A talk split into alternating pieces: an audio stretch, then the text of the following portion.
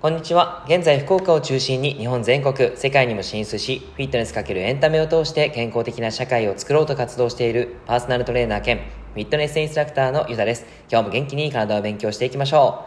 う。さて、今日は腰痛の原因は脳。慢性化するかどうかは最初の4週間の対応次第という内容をお話しします。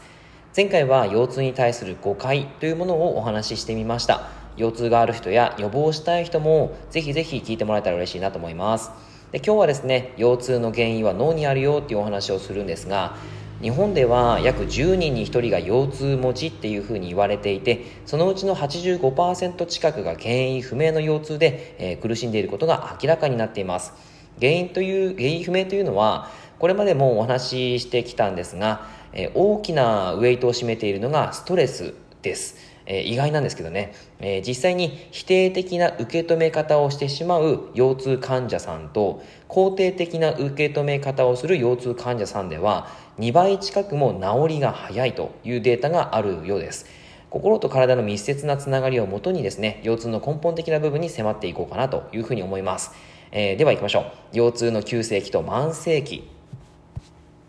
最初の冒頭でお話ししましたが慢性化するかどうかは最初の4週間の対応次第ということです。えー、急性期の腰痛というのは発症してから4週間以内のものを言います。その後の1ヶ月から3ヶ月間をあ急性期というふうに呼んでいて3ヶ月以上経つものを慢性期と大まかに分けられています。で研究によるとですねその急,、えー、急性期にあたる4週間以内の段階ですでに慢性化に移行するプロセスが成立してしまうことがあるんです。はい、えー、慢性化に移行するプロセス。つまりその4週間で、えー、そのやり方次第。でその腰痛が長引くか長引かないかが変わるってことなんですね。結構あの衝撃的なことだと思うんですけど、えー、ちなみに慢性化というのは急性期の痛みがずっと治らないままの状態が3ヶ月を超えてしまった場合を言います。最初の段階で例えばドクターからこれはヘルニアによる痛みだから手術をしなければダメですねって言われて、えー、年なんだから治らないよ。うまく付き合っていきなさい。みたいな形で言われると痛みの認知を誤って解釈してしまうんですね。さらにそこへの恐怖の情動が加わるとなかなか治りにくいという状態が急性期に成立してしまうんです。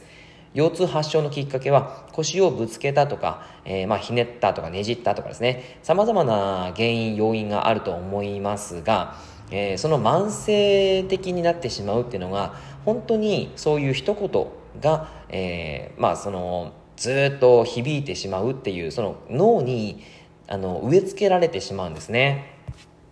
それが原因だよっていう話になってきちゃうんです。であのちなみにですね、えー、慢性期に入った時点ですで、にその急性期に受けた外傷とか筋肉の炎症っていうのは基本的に治っているはずなんです。もう3ヶ月なっていれば経っていれば基本的にその、えー、幹部というのはえー、治っているはずなんですね。それがずっと何ヶ月間あるいは何年間も痛みだけがずっと持続してしまう症状を慢性痛としていますがこれがちょっと厄介なんですね、えー、急性期の腰痛っていうのは比較的治りやすいんですが慢性化してしまった腰痛っていうのは時間が必要になってきます。急性期の場合痛みはありますが痛みが少ない範囲で日常生活をいつも通り過ごすというのがその本来大切なんですがそれがですねやっぱりこう恐怖とかですね痛これをすると痛いとか、まあ、そういうイメージがついてしまってなかなかそこから抜け出せない人がたくさんいるんですね。それが、えー、慢性化を起こすと。じゃあやっぱり、まあ、僕もあの腰痛を前へ起こしたことがあってで、まあ、自分で買いあの自分でいろいろとやりながらですねあの治っていったんですけどもあのその時にですねやっていたのは日常生活に痛みがあっても支障があ,、まあ、あるんですけどできるだけ日常生活を普通に過ごしていたということをしてます。まあ、ただ、たったそれだけですね。で、だんだん痛みが改善してきた、その痛みがだいぶ和らいできたなっていうところから、えー、ストレッチをしたりとか、あとは、まあ、筋膜リリースとか、いろんなことをやっていたりしてました。はい。結構ですね、そういった形で痛みがあるんだけども少しずつ動いていくということがとても重要だったりするんですね。で、えー、その痛みに対してポジティブにいるということは、その慢性化を防ぐ一つのポイントになりますから、えー、ぜひぜひそういったイメージをしてもらえたらいいんじゃないかなと、痛みがあったらですね、えー、思います。えっ、ー、と、まあ、骨折とかですね、感染症での腰痛の場合は、あの、まあ、そのイメージとかがですね、あの、思い込みとかも該当しないんで、それはですね、ドクターのその指示っていうのがまず必要ですし、それにですね、順応してもらうといいんじゃないかなと思います。はい。えー、まあ、他の怪我ですね、いろんな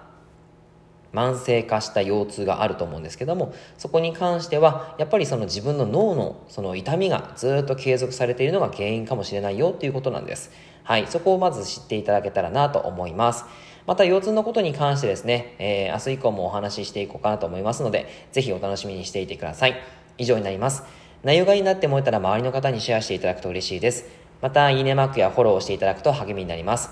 今日もラジオを聴いてくださってありがとうございました。では、良い一日を。